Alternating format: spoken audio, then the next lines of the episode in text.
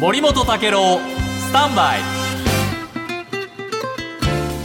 おはようございます。森本武郎です。おはようございます。遠藤康子です。えー統一地方選の後半戦が行われました、はい。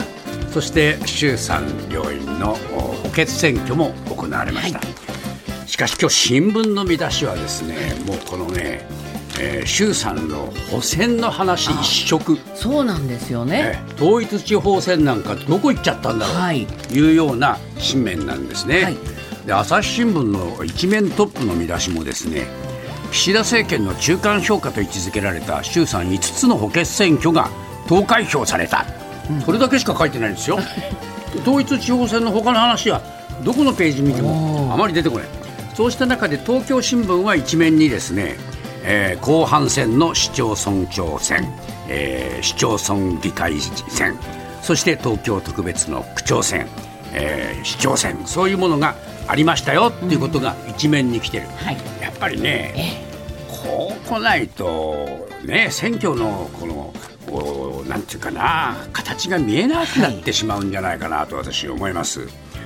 で特にですねこれ、えー共同通信が新しいところを全部このお拾ってまして、はい。共同通信によるとですね、えーまずうこの、ね、統一地方選後半戦で無投票を含めて当選した88の市長。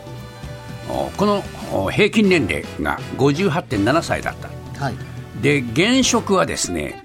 前回よりも多い61人で、これね現職の立候補者のうちの当選した人の割合を示す当選率、はい。えー前回84%今回91%だなんともう現職がほとんど。ね。こういう話になりました。で東京新聞のこの、おえー一面の記事を見るとですね例えば、えー北区。ここはね、えー現職はね非常にね高年齢88歳の花川さんという方ですがこの方がまあ多選批判の中で出馬したんですけれども、えー無所属新人のお山田さんが勝った、まあ、ちょっとこれは目新しい動きなんですが、その他でいうと世田谷区長選のお保坂さん、えーもうこれ4選、それから渋谷区長の長谷部さん。3選、はいえーそれから台東区文京区も、えー現職が勝ちました、えー墨田区長も参戦、えー三鷹は現職が勝ちました再選、まあ、こういうふうにどこも見ても現職が強いというこういう構造になって確かにああ現職が強いんだなっていうことを裏付けているんですね。でこれね、うん市議選今度は見てみようということになりますがこれも共同通信で市議選ではですねやっぱり維新がね、えー倍増。それから自民前回を上回りました、えーそういう形が一つの傾向として見える。そして衆院参院の、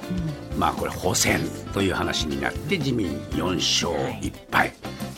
これが今日新聞の、まあ、ほほぼ全てを、はい。えー表しているわけですがこれについてですね各新聞の社説うここでどう書かれているかというとですねみんなね、え4勝1敗の自民党に厳しいんですよ、朝日新聞政権運営を厳しく反省しなさい、4勝1敗で反省しなさいって言われちゃってるんだよね、えーそれからこれ、えー読売新聞もですね、えー結構ね厳しい、うんこれね批判をしてまして、自民は新章の意味を軽視するなこう言ってるんですね。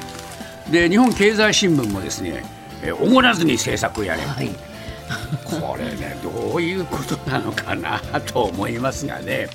私はむしろね、野党に厳しく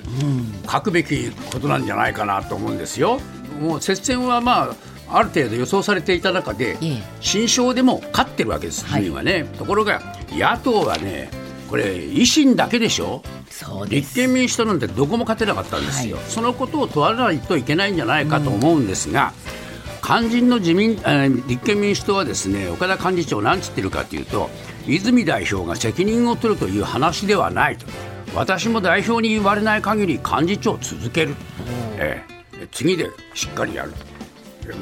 じゃあ泉代表が責任を取るといった話じゃなかったら何の話なんだっていう話になりますよね、はい、今回の結果何の話でもないんですよ。って言われてもね。これはね野党としていかがなものかと。えー、共闘を呼びかけたけど他が来なかったから他の党の責任だと言わんばかりのねこの幹事長の発言はいかがなものかと私は思います。